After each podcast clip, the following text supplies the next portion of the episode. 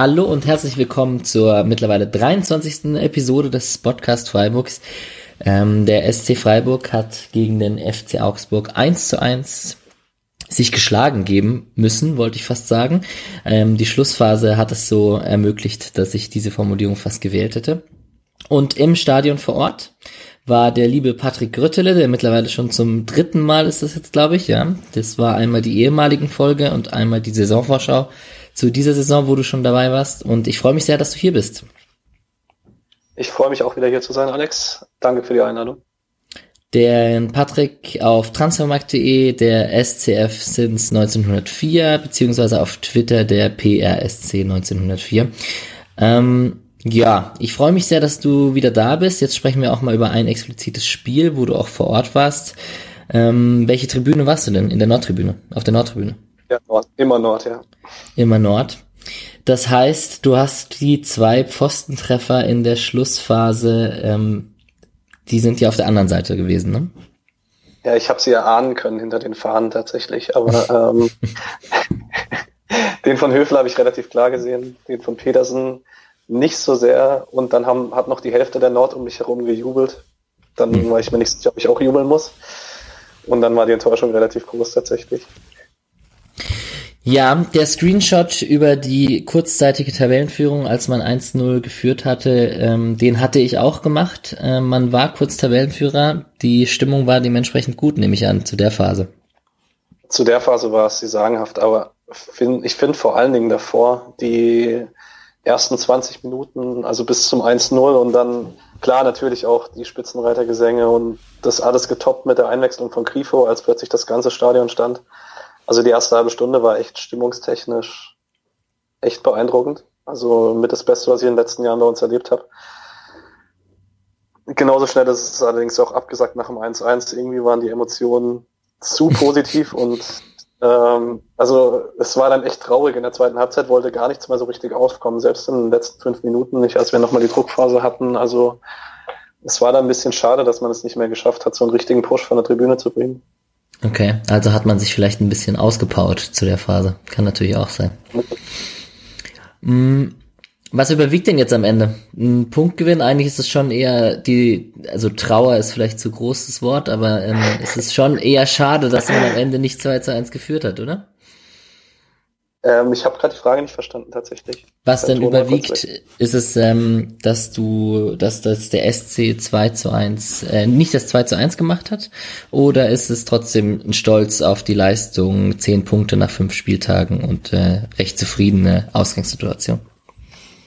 die Freude über die zehn Punkte überwiegt tatsächlich. Also direkt was äh, nach Abpfiff ja. hätte ich wahrscheinlich was anderes gesagt, aber so ein bisschen Rückblick auf jeden Fall die Freude über die zehn Punkte. So, und der Moderator ist ehrlich und hat äh, am Wochenende arbeiten müssen. Das heißt, er hat das Spiel leider über 90 Minuten nicht sehen können, hat sich jetzt natürlich auf viele Quellen, ich muss an dieser Stelle wieder den Micha erwähnen, der dieses Wochenende auch beim Rasenfunk zu Gast war, beim Max Jakob Ost, ähm, und da seine Expertise ähm, quasi geteilt hat. Und ähm, auch an dieser Stelle sehr hörenswert, sowohl der Blog lesenswert als auch der Rasenfunk eben hörenswert. Ähm, und dann habe ich mich halt auf äh, Highlights und Videos und Ticker und Statistiken und alles Mögliche, was man so zur Vorbereitung machen kann. Aber das wird hoffentlich perfekt ergänzt mit deinen Eindrücken aus dem Stadion. Das hoffe ich auch, ja. so, ähm, wir bleiben demütig. Das war ein weiterer Punkt Richtung 40-Punkte-Marke, hat äh, Nils Petersen am Ende gesagt. Understatement in Freiburg ist, wird groß geschrieben, aber letztendlich muss man doch auch sagen, es war auch ein recht einfaches Startprogramm. Wie siehst du das denn so, die Gesamtbewertung jetzt nach diesen fünf Spieltagen? Tatsächlich bin ich sehr positiv überrascht, weil so mein persönliches Gefühl, als ich Startprogramm gelesen habe, war nicht sonderlich gut, weil wir uns die letzten Jahre oft schwer getan haben, in die Saison reinzukommen. Zumindest ist das so ein bisschen das Gefühl gewesen als Fan. Und dann direkt die Konkurrenz zu haben zum Start, hat mir ein bisschen Angst gemacht. Hm. Dass wir jetzt so gut gestartet sind, ist eigentlich, ja, ich denke, darüber kann man sich nur freuen. Ich finde es aber auch sehr, sehr wichtig, dass die Mannschaft so demütig bleibt. Also das ging ja schon letzte Woche in die Richtung nach dem Spiel in Hoffenheim. wir sind, wir haben halt noch nichts erreicht. Wir haben zehn Punkte. Die sind schön, die nimmt uns auch niemand mehr. Aber es fehlen halt noch einige, wenn wir nicht absteigen wollen. Das ist mit Sicherheit wahr und das weiß auch jeder. Ähm, der SC eben mit dem 13-0 gegen Mainz und dem 3 zu 1 gegen Paderborn sehr gut gestartet, dann den kleinen Dämpfer gegen Köln gehabt. In der Erwartungshaltung hat man das aber wieder ausgemerzt mit dem 13-0 Sieg in Hoffenheim und jetzt eben das erste Unentschieden in der Saison. Ähm, Niederlechner und Schmid haben, sind auf ihre alten Arbeitgeber getroffen. Natürlich hat Niederlechner getroffen, das war eigentlich irgendwie klar, oder? Das war sowas von klar, ja. Ich weiß nicht, man sagt das, glaube ich, vor jedem Spiel gegen einen ehemaligen Spieler. Vielleicht sagt man das so oft, bis es tatsächlich mal zutrifft, aber ähm, ja, irgendwie hat es jeder kommen sehen, glaube ich. Mhm. Kleine Randnotiz noch, das war das letzte Spiel von Fritz Keller, wahrscheinlich als Präsident des SC Freiburgs. Ähm, dazu kann man sich, wenn man die sehr lohnenswerte Pressekonferenz ähm, nach dem Spiel von Schmidt und Streich, das war schon sehr, sehr amüsant anzuschauen, ähm, am Ende nochmal die Worte von Christian Streich anhören, ein paar Worte zu Fritz Keller. Aber das Thema ist jetzt mittlerweile auch, das haben wir auch hoch und runter behandelt. Wollen wir weiter über das Spiel reden? Und ähm, wie gesagt, wir haben es gerade schon gesagt, dass Niederlechner getroffen hat. Mm, wie siehst du denn sonst so rund um Niederlechner die Augsburger Truppe? Die sind schon gar nicht mal so schlecht, wie man vielleicht dachte, ne? Ja, tatsächlich nicht. Also ich finde den Kader in der Breite nicht so stark. Aber klar, wenn die erste Elf auf dem Feld steht, wie sie jetzt auch am Samstag, glaube ich, fast komplett stand, außer Robelo in der Innenverteidigung, ist das schon eine sehr, sehr gute Bundesliga-Truppe. Also zwei gute Außenverteidiger, auch wenn man bei Lichtsteiner am Samstag auch im Stadion so ein bisschen gesehen hat, dass das ganz große Tempo nicht mehr da ist. Mhm. Sah dann am Anfang auch gegen Günther oftmals ein bisschen aus, als würde, ja gut, als würde ein 36-Jähriger gegen 25-Jährigen spielen, wie es halt auch war tatsächlich. ähm, ja, klar, das Sturmduo für den Burgers und Niederlechner ist absolut gehobener Bundesligaschnitt. Also klar, der Augsburger Kader ist der von der Mittelfeldtruppe in der Bundesliga, würde ich sagen. Ja, die ähm, Ausgangssituation war, dass Augsburg im ersten Spieltag gegen Dortmund unter die Räder gekommen ist, dann gegen Union Berlin unentschieden gespielt hat, gegen Bremen verloren, aber dann eben im Spiel vor dem SC-Spiel gegen Frankfurt 2 zu 1 zu Hause gewinnen konnte, was denen ein bisschen Luft verschafft hat. Und ähm, der Max Jakob aus dem Rasenfunk hat es auch gesagt. Ich glaube, am Anfang dachte man, Augsburg ist so ein klassischer Abstiegskandidat. Die fangen sich aber gerade meiner Meinung nach wieder ein bisschen und ähm, es sind schon eine stabile Truppe auf jeden Fall. Ich glaube, ich habe andere Mannschaften im Kopf, bei denen ich denke, die haben mehr Probleme dieses Jahr. Mm, der SC mit der Aufstellung, die Aufstellung sehr debattiert, weil klar, 13-0 gewonnen in Hoffenheim mit Spielern wie Höhler und Haberer auf den äh, offensiven Positionen, mit der Dreierkette hinten mit Heinz Koch und Lienhardt. Mm, aber eben auch mit Waldschmidt, Grifo, Salai auf der Bank. Wie hast du das bewertet, als du die Aufstellung mitbekommen hast? Ich habe mich bemüht, neutral zu bleiben, weil ich die Woche davor, als ich die Aufstellung in Hoffenheim gelesen habe, sehr kritisch war in meinem Kopf. Mhm. Und dann ziemlich Lügen gestraft wurde. Deswegen dachte ich, okay, ins, in Streich wie Trust. Ähm, mhm. Also dachte ich, ich lasse das Spiel mal auf mich zukommen und man muss auch ehrlich sagen, dass die erste halbe Stunde dem Trainerteam absolut recht gegeben hat. Ja, und äh, Lukas Höhler hat seine Nominierung auch äh, gerechtfertigt mit äh, seinem zweiten Saisontor jetzt. Der entwickelt sich ja echt gut. Absolut, die positive Überraschung der Saison bisher. Was mich sehr beeindruckt hat, äh, man hat ja vor dem Hoffenheim-Spiel sehr betont, wie gut man in der Länderspielpause trainiert hat.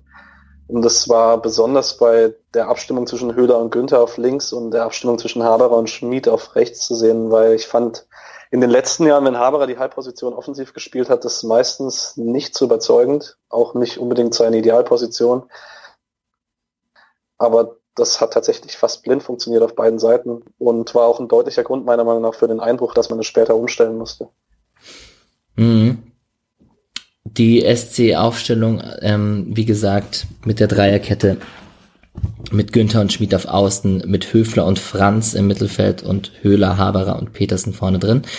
Ähm, interessant ist, dass Petersen oft ähm, defensiv den Sechser zustellt und Haberer und Höhler somit eigentlich schon fast, äh, sieht man auch auf der Heatmap, wenn man sie sich mal bei Husgott oder so anschaut, dass die oft höher stehen als Petersen selbst, dass Petersen so ein bisschen hängende Spitze dann manchmal ist. Ja. Ähm, was auf jeden Fall ein Thema ist, ist aber trotzdem diese schon sehr, sehr, sehr stark besetzte Bank. Also ich kann mich als SC Freiburg-Fan nicht an eine stärkere, also zumindest was Offensivpotenzial betrifft, an keine stärkere Bank erinnern. Das ist, wahrscheinlich, äh, das siehst du wahrscheinlich ähnlich. Das sehe ich genauso, ja. Also ich kann mich erinnern, dass wir in dem ersten Bundesliga-Jahr mit Grifo mal in Rückrunde ein Spiel hatten, wo er zusammen mit Philipp auf der Bank saß und ich glaube auch mit Petersen, wo man nur mit Niederlechner begonnen hat, wo hm. wir die Diskussion schon mal geführt haben auf TM. Aber so, wir müssen jetzt halt sagen, wir haben diese Bank in jedem Spiel. Also, das ist, also was wir offensiv nachlegen können, ist schon sehr beeindruckend.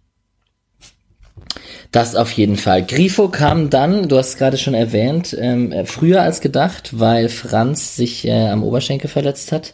Ähm, wie wurde es denn, du hast es schon erwähnt, es wurde sehr frenetisch gefeiert, als er eingewechselt wurde? Ja, das ganze Stadion stand. Also außer dem Augsburger Block vielleicht. ähm, Nein, es war echt, also gegen gerade Haupttribüne, komplett Standing Ovations, also es war laut, ähm, Grifo hat ja auch nach dem Spiel gesagt, er hat ein bisschen Gänsehaut, als er aufs Feld gekommen ist. Ich denke, das Gefühl hat sich relativ schnell gelegt, als äh, das Spiel danach weiterlief. Mhm. Wie bewertest du, wie wichtig war Mike Franz und wie sehr hat er dem Spiel dann gefehlt? Weil es war dann doch ein, ein kleiner Bruch, man musste ein bisschen umstellen. Grifo ist nach links gerückt, Höhler nach rechts, Haber zurück ins Mittelfeld. Da war schon ein kleiner Bruch im System des SCs zu erkennen oder wie kam das im Stadion rüber?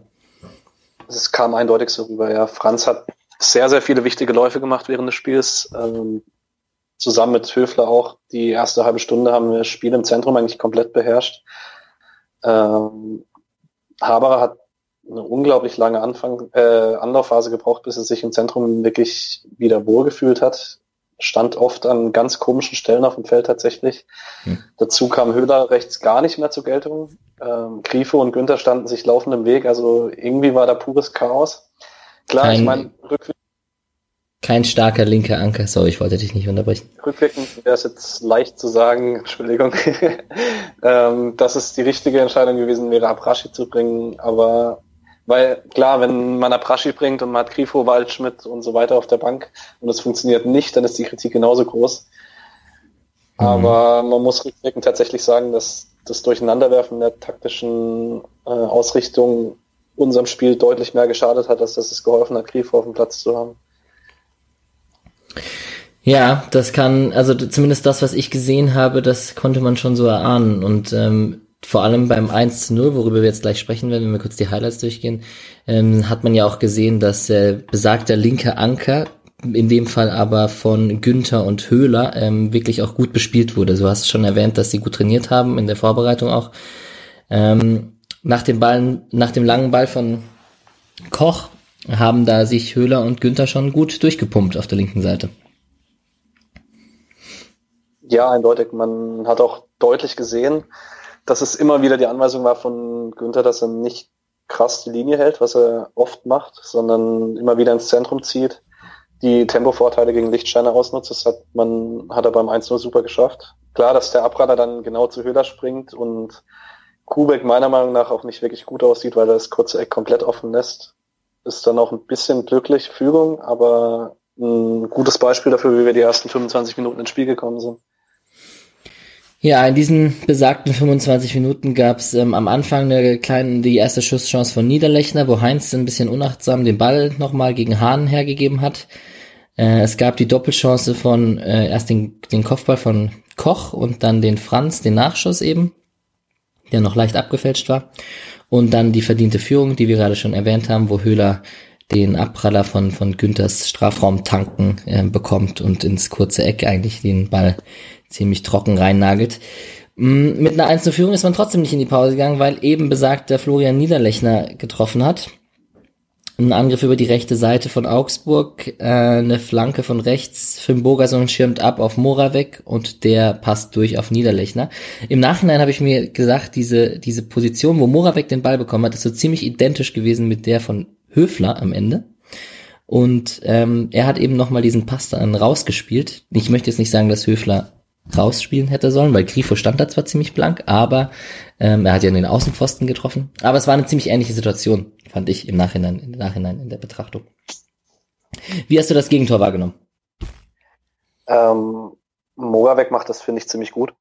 Muss man, er behält das super einen Überblick. Klar, er hat auch nicht die ganz freie Schussbahn, die Höfler später hat. Das stimmt. Aber ähm, er wartet genau auf den Moment, wo Lienhardt den Weg rüber macht, auch wenn Lienhardt einfach sehr, sehr komisch aussieht tatsächlich. Also sowas, so ganz erschließt sich mir nicht, was er da machen möchte. Auf jeden Fall hatten dann weder Lienhardt noch Schmid irgendwie Gegnerdruck auf Niederlechner und davor hatten wir auch keinen Gegen Gegnerdruck auf Finn Bogerson oder auf den Flankengeber. Das sah alles sehr, sehr komisch passiv aus und hat irgendwie dann auch in den Eindruck gepasst, dass wir nach den Wechseln keinen Zugriff mehr hatten aufs Spiel. Ähm, und Niederlechner macht es dann natürlich klasse, wie er es bei uns auch gemacht hat, wenn er vor dem Tor stand. Ja, das kann er ganz gut, das stimmt, da behält er auf die Ruhe. Ähm, was Lienhardt in der Situation vorhat, Alex, Moderator hier, sehr großer Philipp Lienhardt-Fan. Ich betone es eigentlich sehr oft. Hm, weiß ich aber auch nicht. Also irgendwie, es, es, sieht nach einer sehr komischen Bewegung aus. Vielleicht wollte er sich in die Schussbahn stellen oder er dachte irgendwie, da kommt ein Steckpass dort durch. Ich weiß es nicht. Aber irgendwie macht er auf jeden Fall sehr komisch die Gasse frei. Das muss man schon sagen. Ähm, war jetzt auch nicht sein stärkstes Spiel in der Saison bisher. Wie hast du das gesehen? Nee, tatsächlich war es Lienhards eindeutig schwächstes Spiel diese Saison, muss man sagen. Da waren immer wieder kleine Wackler drin. Im Spielaufbau, teilweise hatte man das Gefühl, er und Schmid hätten sich die Woche im Training zerstritten, weil man das Gefühl hatte, er ignoriert Schmid. Hm. Ähm, ich weiß nicht, irgendwie war Lienhardt etwas fahrig am Samstag, was so gar nicht zur bisherigen Saison von ihm gepasst hat, aber es sei ihm zugestanden, er ist auch noch sehr jung. Das stimmt. Das stimmt. Und wir sind ja auf der Innenverteidigerposition sehr gut besetzt. Genau. Eine Sache, die ich noch ergänzen ja. wollte zur ersten Halbzeit, was taktisch sehr, sehr auffällig war nach dem 1-0, war natürlich einmal, dass äh, Augsburg deutlich mehr Druck gemacht hat, aber vor allen Dingen auch, dass die Außenverteidiger von Augsburg deutlich breiter standen. Man hat dann geschafft, die Diagonalbälle vom SC mehr zu verhindern. Und wir haben dann versucht, die trotzdem zu erzwingen, obwohl die Räume nicht da waren. Das hat dafür gesorgt, dass wir so gar nicht mehr ins Spiel gekommen sind. Hm, interessant. Und Günther und äh, Schmid waren in dem Spiel trotz Dreierkette ja nicht ganz so offensiv wie zuvor. Aufgrund der, wahrscheinlich auch aufgrund der, das hat Mischa auch erwähnt, der äh, offensiv schn schnellen Konterspielern von den Au Außenspielern von Augsburg mit Hahn und äh, Vargas. Ja klar, die zwei willst du nicht hinter der Kette haben. Ja. Mm, was gefolgt ist, ist eine ziemlich zähe zweite Halbzeit. Woran lag das?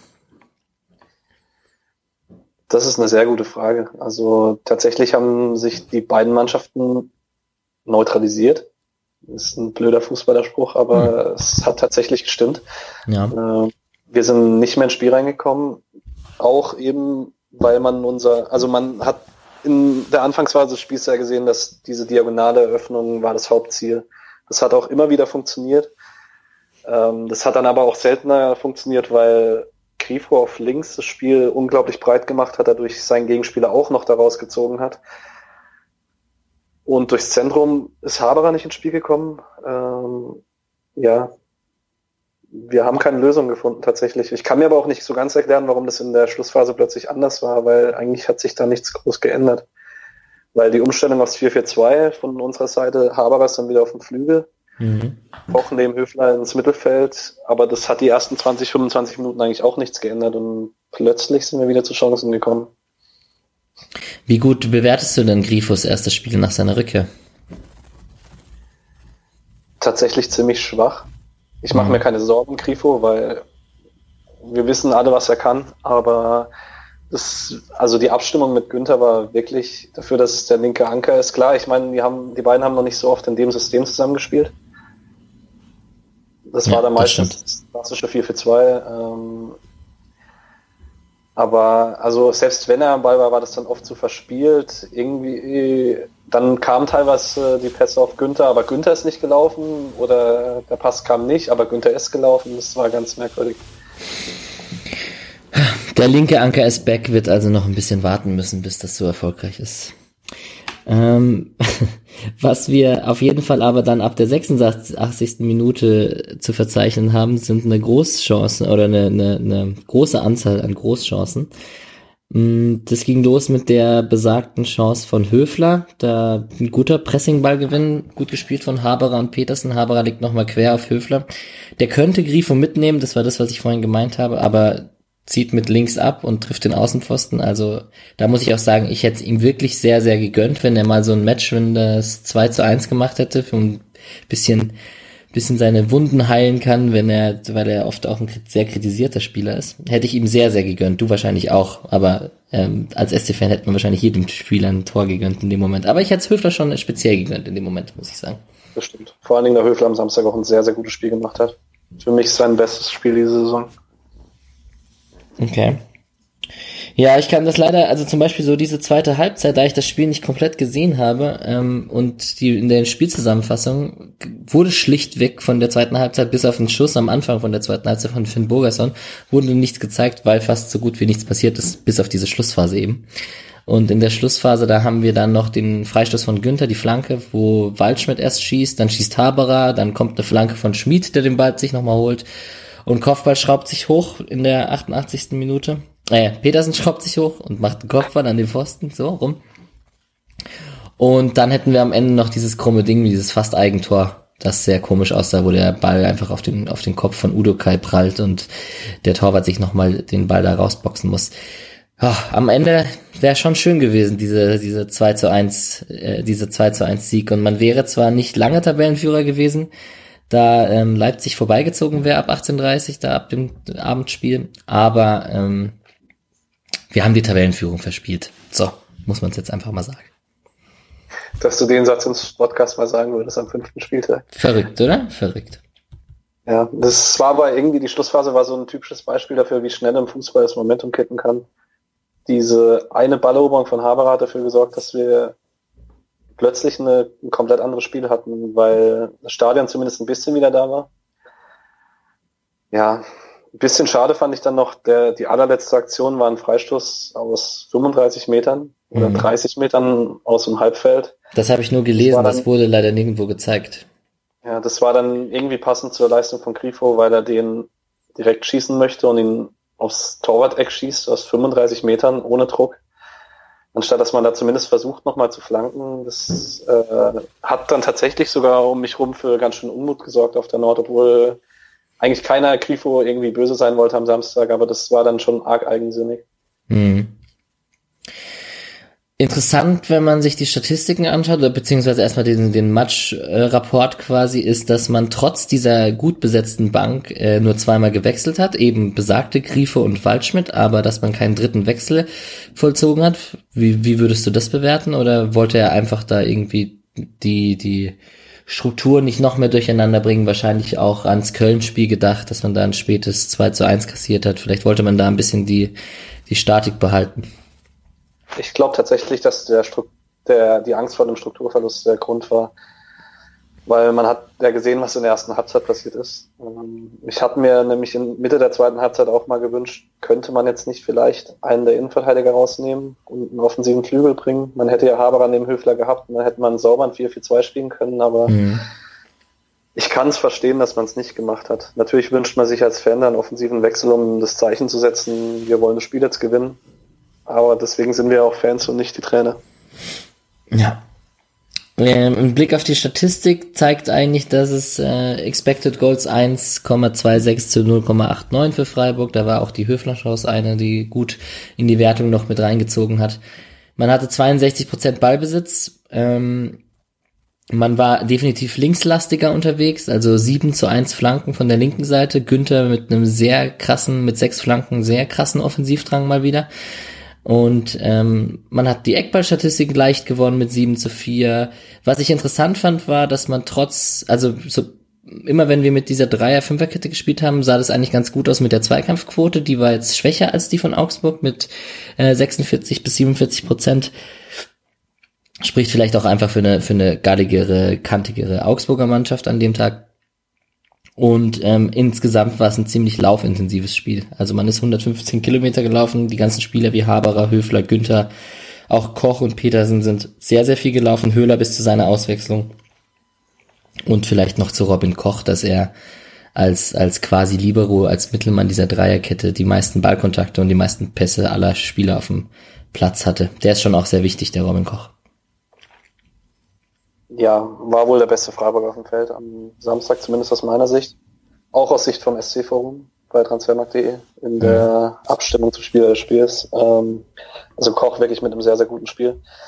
Was ich noch ergänzen möchte, die Flanken, ich bin vielleicht auch ein bisschen Rasenfunk geschädigt, aber oh mein Gott, waren das viele Flanken und oh mein Gott, waren die alle ungefährlich.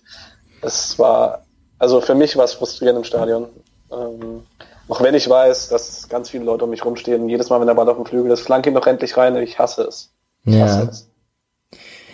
Gleichzeitig war die Flanke von Schmid auf den Kopf von Petersen auch eine Flanke. Das stimmt wohl, ja. Aber da hatten wir auch eine gute Strafraumbesetzung, weil es direkt nach dem Standard war. Da sage ich nichts dagegen. Aber wenn wir zwei Leute auf dem Flügel haben, die sich durchkombinieren und wir haben in der Mitte Petersen gegen Jedwai, ähm, wer war da in andere Innenverteidiger? Ich weiß es gar nicht U genau. Udokai. Udokai, genau. Und dann noch Kedira, der meistens mit reingerückt ist. Das ist halt einfach nicht sonderlich erfolgsversprechend. Ja. Ja, die Flanken der gute Max Jakobs ist ja auch nicht der größte Flankenfan und reibt sich da an dieser Statistik immer auf. Das hast du auch gerade erwähnt. Wer sich die Pressekonferenz von Schmidt und Streich nicht angeguckt hat nach dem Spiel, sollte dies jetzt an dieser Stelle tun. Ähm, war doch sehr amüsant. Ich weiß nicht, ob du sie schon gesehen hast. Ich habe sie auch nicht gesehen, nein. Ah, verdammt. Okay, auf jeden Fall eine sehr ähm, humoristische, ähm, gute. Da verstehen sich zwei Trainer. Der Schmidt ist mir ähm, eigentlich auch ein ziemlich sympathischer Trainer, so allgemein. Und ja, ähm, ich, ja. Entschuldigung. Nee, nee, alles gut. Äh, ich finde ihn auch sehr sympathisch. Ich mag seinen Fußball nicht, aber ich mag ihn als Typen sehr, sehr gerne. Mhm. Das sind ja zwei unterschiedliche Sachen. ja, das stimmt eindeutig. Aber ja, vielleicht hast du recht mit dem Fußball. Dieses, es ist schon sehr, hm, was ist das denn, was Augsburg spielt? Schon, schon ein bisschen Kick and Rush auf Tempo und lange Bälle und, und schnelle Außen und, und ja, nicht die halt tiefe Ballzirkulation, so wie wir das hier machen. Vielleicht spielen sie Englisch oder wie man auch immer das nennen möchte. Ja.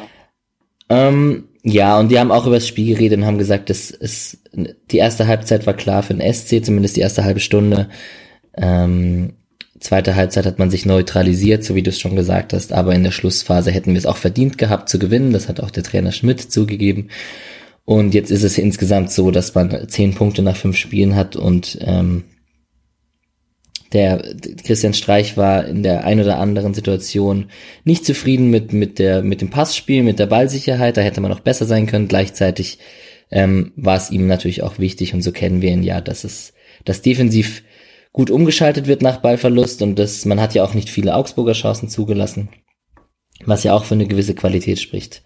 Und als letztes ist noch Niederlechner debattiert worden, der anscheinend vor dem Spiel ziemlich aufgedreht war und sich von Schmidt da mal eine, eine, eine Anweisung anhören musste, dass er sich doch jetzt mal konzentrieren soll und nicht so auf aufgedreht. Alle, er hat ihn den Expeditionsleiter genannt, so und hat alle, hat alle Leute gegrüßt und überall und hier und da und dann hat Schmidt mal gesagt, ja, er soll sich jetzt mal konzentrieren. Ist ihm gelungen, er hat getroffen, das Spiel ist 1-1 ausgegangen. Ja. Mm, die anderen Ergebnisse von dem Spieltag, war da für dich irgendeine große Überraschung dabei? Eigentlich, wenn man so draufschaut und es eigentlich so durchliest, ist gar nicht so eine große Überraschung zu verzeichnen an dem Spieltag. Hertha hat sein erstes Spiel gewonnen. Mh, hm, klar, die Heimsiege von Bayern München, bei Leverkusen gegen Union Berlin etc. Schalke hat eine relativ gute Leistung gegen Mainz zu Hause gemacht. Frankfurt hat sich ein 2-2 gegen Dortmund erkämpft. Und äh, unser nächster Gegner, die Fortuna, hat das Derby gegen Gladbach 2 zu 1 verloren zum Beispiel. Die einzige Mannschaft, die ein bisschen arge Probleme hat, finde ich, ist äh, Werder Bremen momentan. Die sind ja ein bisschen gebeutelt mit Verletzungen, haben jetzt 0 zu 3 gegen Leipzig verloren. Hast du da irgendwie eine Überraschung oder irgendwie ein Spiel, was dir besonders aufgefallen ist? Äh, auf unseren nächsten Gegner würde ich eingehen. Ja. Weil meiner Meinung nach war das ein Spiel, was Düsseldorf fast gewinnen muss. Weil es absolut, es ist nicht unerklärlich, aber es war erschreckend, wie geschockt Gladbach noch war vom Start ja. weg von, äh, von dem 0-4 gegen Wolfsberg. Also Düsseldorf war das sofort die prägende Mannschaft. Hat dann auch relativ früh 1-0 gemacht und muss dann eigentlich meiner Meinung nach nachlegen, hat dann aber aus irgendeinem Grund zurückgezogen und hat dadurch zugelassen, dass Gladbach nach und nach ins Spiel gekommen ist und hatte dann, darf sich bei Sex Steffen bedanken, auf den wir später noch kurz zu sprechen kommen, ja. dass es nur zwei, beim 2-1 bleibt, weil da waren einige Paraden dabei, die können sich sehen lassen. Ansonsten. Ja, unglaublich. Ja, unglaublich, kann man so sagen, ja. Ähm, Bremen natürlich absolut verletzungsgebeutelt, aber dazu kommt auch noch, dass Leipzig einfach unglaublich stark in die Saison gestartet ist. Diese Basis von der letzten Saison, mit der letzten Jahr schon die beste Defensive der Liga und da jetzt noch den besten Trainer der Liga dazu zu holen. Ja, ich glaube, wir könnten unter Umständen nächstes Jahr einen anderen Meister sehen. Glaubst du, dass Leipzig da bis zum Ende mit oben mitspielt? Hast du gerade Julian Nagelsmann als den besten Trainer der Liga bezeichnet? Hm. Ja. Interessant.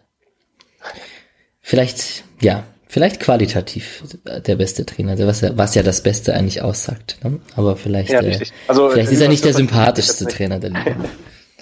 Aber das, auch das ist ja mal Ansichtssache. Genau. Ähm, wir haben uns gedacht, da du hier mit mir ja auch schon äh, fast zweieinhalb nee, drei Stunden waren es nicht ganz, ich glaube, es waren um die zweieinhalb, über ähm, ganz viele ehemalige Spieler mit mir geredet hast, dass wir einmal auf den Saisonstart von ein paar Auserwählten schauen. Ähm, dazu haben wir uns die aus der Bundesliga und ein paar Spieler ähm, über die Welt verteilt angeguckt. Und ähm, mit denen, über die würde ich ganz kurz mal mit dir zu sprechen kommen. Wir müssen das nicht komplett detailliert auf jeden Einzelnen eingehen, aber gibt schon ein paar Geschichten, wie zum Beispiel, wir können ja mit Zachary Steffen anfangen, der, also die Entwicklung, da traut man schon hinterher, dass der nicht beim SC geblieben ist. Äh, wobei man jetzt auch ehrlich sagen muss, wir haben ja einen sehr, sehr guten Torhüter. Ich glaube, da gibt's keine Diskussion. Und ich freue mich einfach für ihn, dass er seinen Weg gemacht hat, weil das ist absolut beeindruckend. Und ich finde die Art und Weise, wie modern er das Torwartspiel interpretiert, halte ich das absolut nicht für ausgeschlossen, dass er sich beim NCT durchsetzt, auch wenn er dort mit Ederson natürlich dann einen sehr, sehr starken Konkurrenten haben wird. Hm. Wer hätte das vor zwei Jahren gedacht, dass man sowas mal sagen Richtig. könnte? Richtig. Ja, ähm, vielleicht wollen wir mit den Torhütern weitermachen. Das sind noch Roman Bürki und Rafael Gikiewicz. Spricht ja alles insgesamt für eine, zumindest äh, für keinen schlechten Job, den der Andreas Kronenberg da so macht bei uns.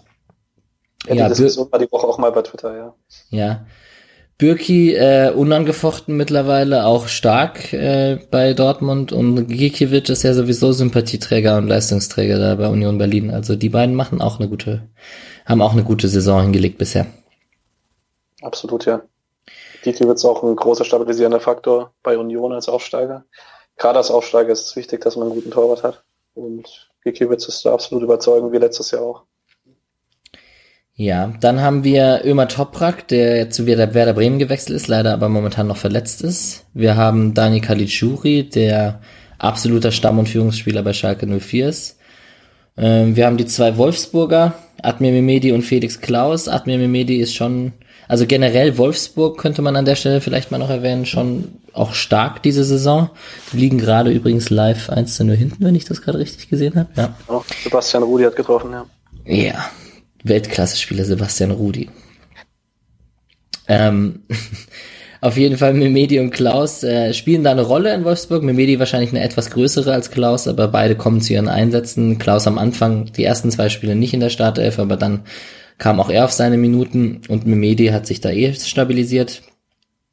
Matthias Ginter keinen guten Start, sowohl bei der DFB-Mannschaft als auch bei ähm, Mönchengladbach eben, wir haben es gerade schon erwähnt, die können sehr glücklich sein, dass sie gerade Düsseldorf 2 zu 1 besiegt haben und ein bisschen Ruhe einkehrt.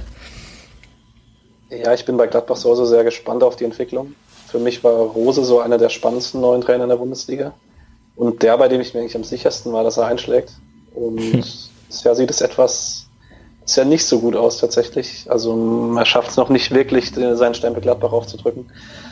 Und Ginter leidet da auch darunter.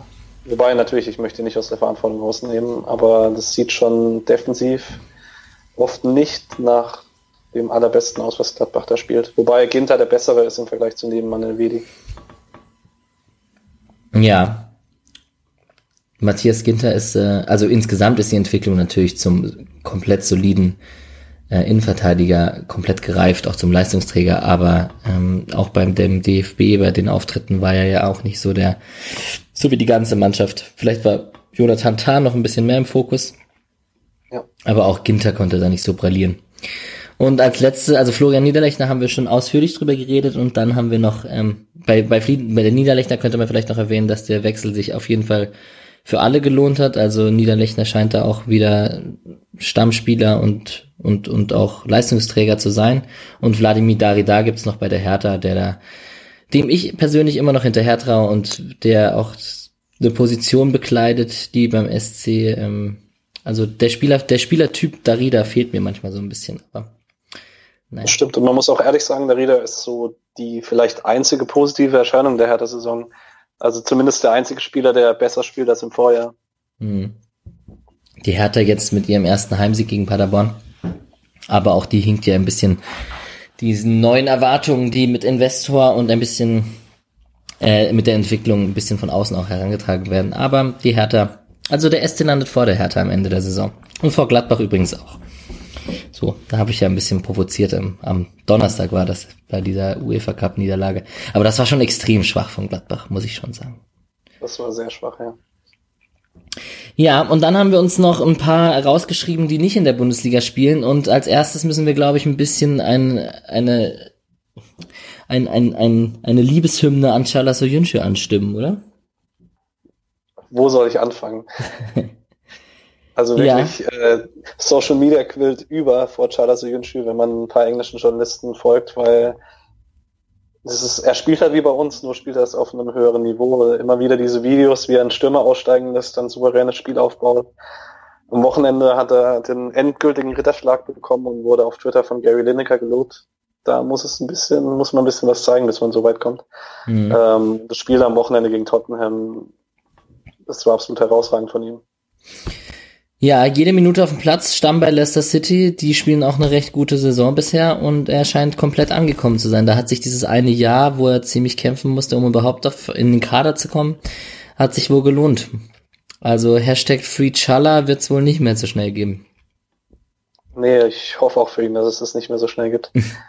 ähm, vielleicht wünscht sich Man United jetzt inzwischen, dass sie ihn geholt hätten statt Harry Maguire, wobei das natürlich sehr hetzerisch ist.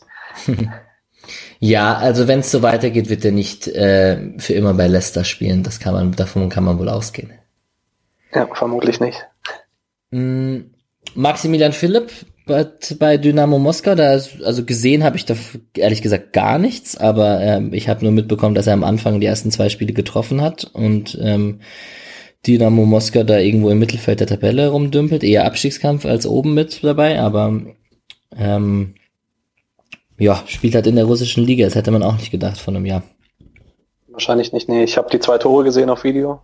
Also ich habe danach gesucht tatsächlich. Ja. Ähm, und sonst kriegt man halt auch nicht so viel mit. Also ich schaue immer mal wieder, wie er gespielt hat, weil bei Philipp ist tatsächlich ein Spieler, wo ich das jedes Spiel checke, weil da irgendwie doch noch relativ viel emotionale Verbundenheit da ist man hofft dann tatsächlich, klar, natürlich, die russische Liga ist nicht das Ende der Welt, wenn man zum Beispiel auch sieht, wie sich Witzel zum Beispiel dort entwickelt hat. Oder es gibt auch andere Beispiele, dass äh, Russland nicht das Ende der Karriere sein muss, aber es ist trotzdem schade, dass er so komplett aus dem Fokus ist, nachdem man vor zwei Jahren ziemlich genau noch gehofft hat, dass es in Richtung Nationalmannschaft geht.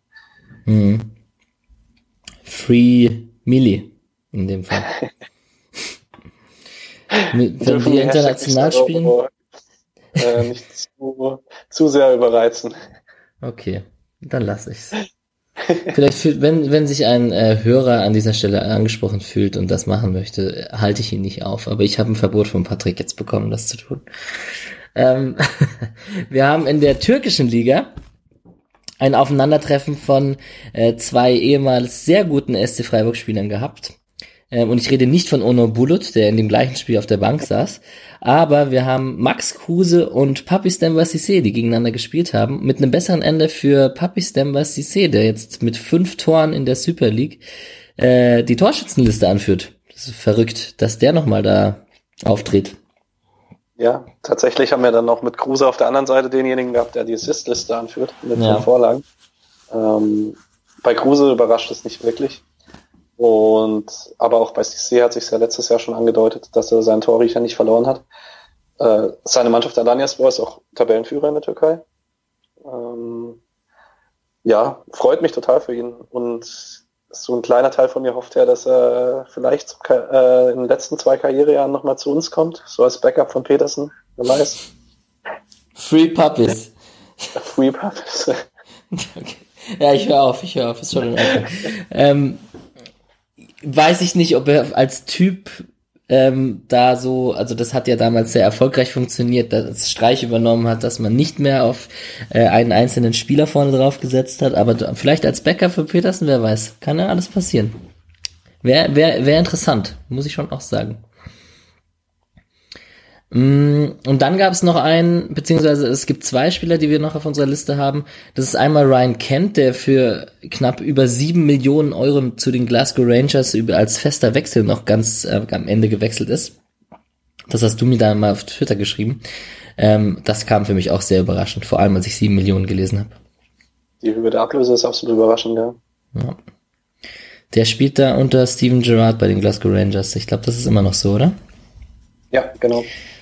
Genau. Und dann gibt's äh, einen, äh, de, das möchte ich jetzt nur kurz erwähnen, das ist Mats Möller-Deli, der bei St. Pauli da seine freie Rolle hat, die er endlich mal braucht und ähm, momentan Pauli gerade zwar nicht so stark, ähm, auch wenn sie jetzt den HSV besiegt haben, aber der gefühlt so in der Wahrnehmung, das was ich gesehen habe, ein bisschen habe ich gesehen, ähm, da zum noch noch stärker aufspielt. Vielleicht schafft er ja doch noch mal den Sprung zum Bundesligaspieler nach einer starken Saison bei Pauli.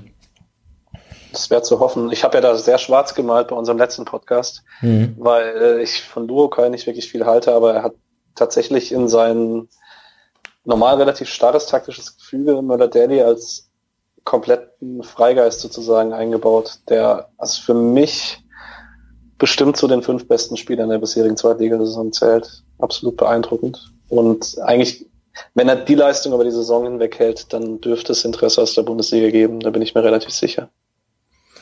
Es wäre ihm zu wünschen. Ähm, hast du sonst noch irgendwelche Spieler, die wir nicht auf der Liste haben, die dir irgendwie durch irgendwas Besonderes aufgefallen sind? Ehemalige vom SC? Tatsächlich. Hm? Also zwei Dinge habe ich auf dem Herzen. Hm? Äh, Nummer eins, Anton Pozila hat zwei Saisontore. Nein. Das, das, sind mehr, als er in seiner ganzen Karriere zuvor hatte, oder? Ja, vermutlich, ja. Na, vielleicht nicht ganz, aber fand ich sehr amüsant. Und äh, was ich auch sehr amüsant fand, war, dass äh, Coquelin letzte Woche im Champions League-Spiel bei Valenz, äh, von Valencia bei Chelsea auf, als rechter Mittelfeldspieler gespielt hat im 4-4-2 und damit hm. vielleicht sein erstes Spiel als Flügelspieler seit bei uns war. Und am Wochenende in der Liga nochmal und es war zweimal erfolgreich. Also vielleicht zahlt sich die Zeit bei uns doch noch aus. Du meinst, Christian Streich hat einfach Qualitäten in Coquelin gesehen, die jetzt erst sieben Jahre später oder wie viele Jahre später es auch sind, ich weiß es gar nicht genau. Sieben werden wahrscheinlich ein bisschen viel sein. Das ist sechs oder fünf oder sechs sein. Sechs Jahre, glaube ich, ja. Ähm, hat er schon äh, Qualitäten erkannt, die von denen selbst äh, Coquelin selbst nichts wusste. Genau so muss es gewesen sein, ja. Okay, ja, interessant. Und Puzila zwei Tore, das sind ja, das sind Geschichten, die schreibt nur der Fußball in dem Fall. Absolut. Gut, es ist die zweite türkische Liga, aber. Ah, es ist, das würde mich selbst in der deutschen Kreisliga verwundern, wenn Puzila zwei Tore geschossen hat. Also, na gut. Äh, machen wir weiter mit den zwei, ähm, ganz bevor wir über das Spiel gegen Düsseldorf reden, kurz äh, mit den zwei Segmenten der ausgeliehenen Spieler vom SC und der anderen Teams vom SC Freiburg. Wir haben Kevin Schlotterbeck bei Union Berlin und Modräger bei Paderborn in der Bundesliga. Das ist äh, Kevin Schlotterbeck hat von der Subotic-Sperre profitiert, genauso wie Subotic davor von der Kevin Schlotterbeck-Sperre profitiert hat. Ähm, die haben 2-0 in Leverkusen verloren. Jetzt wird's interessant, wenn Subotic zurückkommt, wer und wie da die Innenverteidigung äh, gebaut wird. Ähm, Schlotterbeck jetzt zusammen mit Friedrich gespielt. Die spielen jetzt am Freitag zu Hause gegen Eintracht Frankfurt. Das wird bestimmt ein hitziges Spiel. Gehe ich jetzt einfach mal von aus. Und äh, Mo Dräger hat 2 zu 1 mit Paderborn gegen die Hertha verloren, hat aber den Assist beigesteuert, was mich zumindest mal für ihn persönlich gefreut hat. Und die spielen am nächsten Samstag zu Hause gegen Bayern. Da sieht man dann mal, wie Mo Dräger sich defensiv schlagen kann gegen die Commons und Perisic und Gnabris und wer, wer auch immer da auf der linken Seite dann spielen wird. Darf ich kurz reingrätschen? Na klar. Schlotterbeck bei Union mit großem Abstand der statistisch beste Spieler. Also wenn man so nach Superscore und Who Scored geht, herausragende Zweikampfquote, Superpassquote. Ist auch beim 2-0, finde ich, defensiv eigentlich, macht er alles richtig, auch wenn er da der Gegenspieler von Alario ist, aber macht eigentlich Schussbahn zu, nur Alario trifft halt trotzdem. Aber es soll wohl echt ein gutes Spiel von Schlotterbeck gewesen sein. Von dem her kann man vielleicht hoffen, dass er nächste Woche auf jeden Fall wieder spielt. Hm, du glaubst, er kann sich durchsetzen, auch wenn Subotic und Friedrich beide fit sind? Hm, kann schon sein, ja. Gegen den halbtoten Subotic sollte das machbar sein. ja, vielleicht war der auch einfach sehr gehypt, weil es das Spiel gegen Dortmund war und vielleicht ist das nicht repräsentativ für die ganze Saison. Man wird sehen. Äh, hm. Ganz kurz zu unseren ehemaligen Baumann gerade mit einer absoluten Wahnsinnsparade. Ja, läuft das Spiel bei dir ja. nebenher? Wie viel steht's da denn? Natürlich. Natürlich, sagt er. Sehr gut, sehr Immer gut. noch eins. Okay. Ja, die, die Freiburger Torwartschule, die ist halt einfach gut. Muss man halt einfach sagen dazu. Mhm. Gegen? Parade gegen? Äh, Wechhorst. Hm. Und jetzt 1-1 mit Medi. Ah, okay. Du bist was von ehemaligen haben wir. Ist ja, ist ja sehr passend. Ist ja sehr passend. Sehr gut. Ähm, weiter geht's mit den ehemaligen in der zweiten Liga. Das ist äh, Pascal Stenz bei Stuttgart, der da weiterhin Stammspieler ist. Äh, an der Seite von Kapitän Marc-Oliver Kempf übrigens äh, sind die Stuttgarter jetzt Tabellenführer, weil Hamburg ja verloren hatte. Ähm, für mich persönlich sieht so aus, dass Stuttgart und HSV es äh, da ziemlich souverän durchmarschieren werden diese Saison, auch weil dieses Jahr, also zum Beispiel Mannschaften wie Hannover und Nürnberg kommen mir dieses Jahr nicht so stark vor, so dass sie da mithalten können mit dem Tempo, was Stuttgart und HSV gehen. Siehst du das ähnlich? Ja, Stuttgart hat, finde ich, noch kein wirklich überzeugendes Spiel gehabt, aber es sind individuell einfach so viel stärker. dass wenn man ehrlich ist, ist der Stuttgarter Kader in einer idealen Saison spielen die in der Bundesliga um Europa mit. Und jetzt spielen die ja zweite Liga. Tja. Deswegen, eigentlich sollten sie aufsteigen, ja solange wir die Nummer eins im Land sind, ist ja alles in Ordnung. Also sind wir auch heute mal für, für die VW Autohauptstadt. Richtig? Oder nicht? Schwierig. Ja? Wolfsburg, Hoffenheim, schwierig. Ich wollte es auch gerade sagen. Ähm, Stuttgart spielt nächsten Freitag in Bielefeld. Ähm, Chima Okorochi bei Jan Regensburg, die haben 2 zu 1 gegen Dresden verloren ähm, hat auch wieder durchgespielt als Linksverteidiger. Du hast noch ergänzt, dass er zu passiv war beim Gegentor, das heißt, du hast das Gegentor gesehen. Genau. Es ging wahrscheinlich ein bisschen auf seine Kappe. Das, er hat auf den Distanzschuss von Dresden gar keinen Druck rausgegeben. Und dann stand es halt 2-1. Hm. Die spielen am nächsten Samstag zu Hause gegen den HSV. Christoph Daffner kam zu seinem Start-FDB für Erzgebirge Aue. Es hat fantastisch geklappt. Sie haben 14-0 in Hamburg verloren. Er hat eine gelbe Karte bekommen und wurde zur Halbzeit ausgewechselt. Also hm, könnte könnte besser äh, hätte besser laufen können für Christoph Daffner. Äh, du hast noch ja. gesagt, dass es eine dunkelgelbe war. Oder wie Also für mich war also für mich eigentlich unverständlich, warum der VAR da nicht eingreift, weil äh, Tackling mit Risiko, beide Beine für mich eigentlich klar rot, deswegen auch relativ logisch, dass ihn der Coach dann rausnimmt, weil ja, er hätte sich echt nicht beschweren können, wenn der Schiedsrichter rausgenommen hätte. Hm, okay, vielleicht war da jemand übermotiviert in seinem ersten Startelf-Spiel. Naja. Möglich. Und dann haben wir in der dritten Liga Patrick Kammerbauer, der von Anfang an im Mittelfeld von Eintracht Braunschweig gespielt hat, im Spitzenspiel der dritten Liga gegen Viktoria Köln ähm, die haben äh, 0 zu 0 gespielt, genau. Und Konstantin Frommann bei der SG Sonnenhof Groß Asbach, der im zweiten Spiel in Folge jetzt endlich im Tor stand, erscheint, dass sie momentan sich zumindest, dass er sich als Nummer eins durchgesetzt hat und äh, die haben 2-0 in Unterhaching verloren, spielen nächsten Samstag zu Hause gegen den Chemnitzer FC. Dann wollen wir in guter alter ähm, Routine hier über die anderen Teams des SC reden und erst wollte ich dich hier loben, dass du äh, dich rangepirscht hast und oben mittippst und dann habe ich den falschen Patrick äh, rausgesucht in der Kicktipp-Runde. Äh, bei dir läuft's nicht so, du vergisst das eher, richtig? Ich bin unter ferner Liefen, aber es ist klassisch so seit Jahren. Eigentlich mache ich bei keinen Tippspielen mehr mit, weil ich sowas immer vergesse. Ich bin, äh, ich nehme, ich habe immer am Anfang vom Jahr große Vorsätze und es hält meistens drei Spieltage und dann ist vielleicht die erste Länderspielpause und dann ist es vorbei. Ich bemühe mich und ich werde es noch aufholen, sage ich jetzt. Ja, ein Hinweis, ihr könnt alle noch gerne mitmachen, die Saison ist noch lang. Schirsch 92 war der Tagessieger, der alle Tendenzen aller SC-Teams äh, richtig getippt hat und äh, weiterhin führt der User Uwe Spieß. Und wenn wir kurz auf die Spiele schauen, die zweite Mannschaft hat jetzt zwei Heimspiele gehabt. Das war einmal der souveräne, deutliche 4-0 Heimsieg gegen äh, FSV Frankfurt.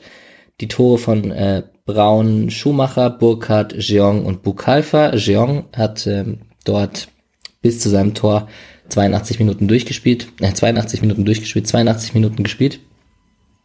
Ähm, Rüdlin ist da auch momentan mit dabei, der hat ja einen Profivertrag, aber ich glaube, das muss man bei der Breite des Kaders in der ersten Mannschaft nicht mehr so deutlich jetzt jede Woche erwähnen, dass der bei der zweiten spielen wird.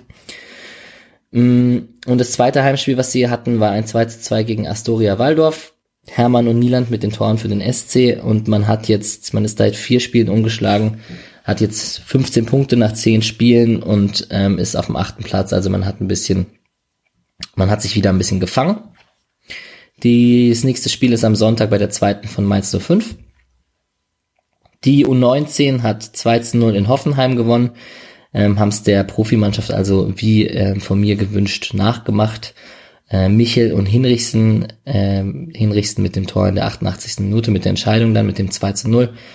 Äh, man ist an der TSG Hoffenheim vorbeigezogen und ist jetzt mit äh, elf Punkten nach sechs Spielen auf dem vierten Tabellenplatz. Nächste Woche am Samstag bei der U19 von Heidenheim. Und die Frauen haben endlich ihr erstes Spiel gewonnen im vierten Bundesligaspiel. Ähm, ein 0 zu 1 in, Duis in Duisburg. Jana Wojtekova in der 71. Minute mit quasi dem Golden Goal für die SC Freiburg Mannschaft. Und darauf lässt sich aufbauen. Nächstes Spiel hat man am Sonntag wieder ein SC Freiburg gegen Hoffenheim Spiel. Hoffenheim, die Damenmannschaft oder die Frauenmannschaft sind äh, ziemlich gut drauf, sind zweiter Platz, haben 7 zu 0 gegen Essen gewonnen. Das heißt, auch da wird's wieder eine Härteprobe für die Freiburg, für die Freiburger Frauen.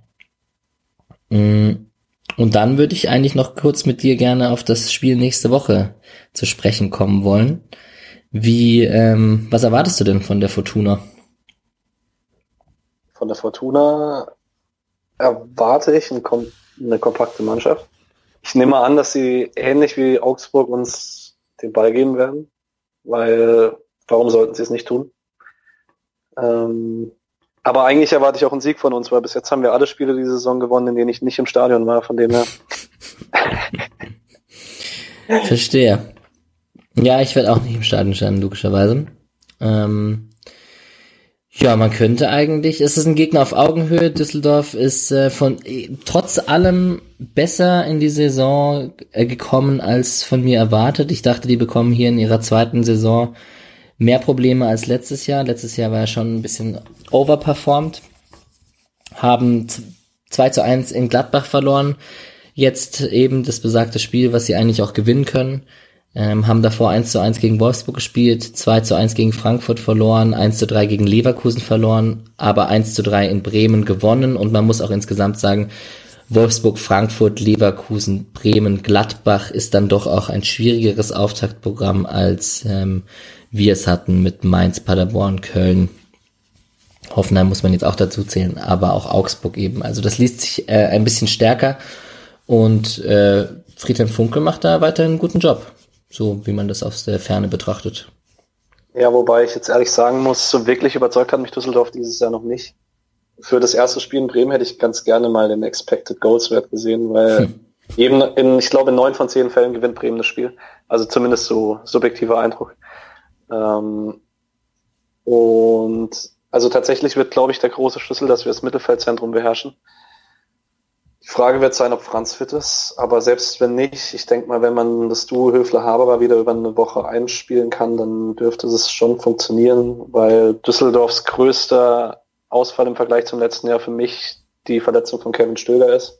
So wirklich konnte man es noch nicht auffangen. Wenn man da Kontrolle drauf kriegt, könnten wir das Spiel vielleicht wieder zu unseren Gunsten kippen. Zu wünschen wäre es uns, finde ich. ja, auf jeden Fall. Weil wir müssen ja den Champions League Platz halten. Ja, an dieser Stelle muss ich äh, liebe Grüße an den User Daniel Kugler noch kurz richten. Ich habe ja dem einen oder anderen User wird's aufgefallen sein. Ich habe die Champions League Hymne nicht vor dem Podcast gemacht, sondern ich habe es am Ende gemacht, äh, geschaltet, quasi so als Outro, um nicht ganz drauf zu verzichten, um ein bisschen großkotzig zu sein. Ähm, ja, und wieder haben wir nicht gewonnen. Also ich, ich lasse es dieses Mal. Ähm, keine Champions League Hymne. Und auch wenn wir gewinnen sollten und wieder an, auf einem Platz hier da oben an der Sonne unter den ersten vier Plätzen sind, werde ich diese Hymne für den Rest der Saison nicht mehr spielen, versprochen. Weil im Vorhinein wurde gesagt, wenn wir nicht gegen Augsburg gewinnen, bin ich schuld. Ich war schuld, ja, okay. Lieber, Daniel. Wir können dann Deal eingehen. Ja. Du darfst sie spielen, wenn wir am 34. Spieltag unter den Top 4 stehen. Okay, dann spiele ich sie. Wenn wir an den letzten, wenn wir nach dem letzten Spieltag unter den Top 4 stehen, dann mache ich eine komplette Folge mit einem Dauerloop von zwei Stunden mit der Hymne und äh, rede kein Wort. Ich würde es mir anhören. ja, gut, das ist doch eine Idee. Die Wahrscheinlichkeit, die Gefahr ist, glaube ich, nicht so groß. Ja, für uns ist es jetzt, das Spiel gegen Düsseldorf ist ähm, quasi gar nicht mal so unwichtig, würde ich sagen, weil wir haben danach Heimspiele gegen Dortmund und Leipzig und Auswärtsspiele bei Union Berlin und Werder Bremen, die beide jetzt, bei, ich glaube, bei den Auswärtsspielen brauchen wir uns nicht verstecken. Wir sind ja auch jetzt die Auswärts, mit die auswärtsstärkste Mannschaft der Liga. Dass man das mal als SC-Fan sagen kann, ne? Ähm, Heimspiele gegen Dortmund und Leipzig sind aber definitiv halt Spiele, wo man nicht mit Punkten rechnen sollte. Ja, zumal das auch die beiden Top-Mannschaften sind, die uns in den letzten Jahren am wenigsten gelegen sind. Große Ausnahme natürlich letztes Jahr das Heimspiel gegen Leipzig, wo plötzlich aus dem Nichts das 3-0 kam. Aber eigentlich tun wir uns gegen Dortmund und Leipzig in den letzten Jahren traditionell sehr, sehr schwer. Wir werden sehen. Jetzt geht's erstmal Richtung Düsseldorf am Samstag um 15.30 Uhr. Und stimmt das überhaupt? Oder spielen sie am Sonntag? bevor ich jetzt hier falsche Sachen sage. Hm. Ich glaube, wir spielen Sonntag. Ich glaube auch, wir spielen Sonntag. Jetzt, jetzt in dem Moment, wo ich Samstag gesagt habe, hat sich's falsch angehört. Aber ich müsste jetzt nebenher gucken. Ist natürlich jetzt live. Ich schneide es auch nicht raus, das gehört jetzt dazu.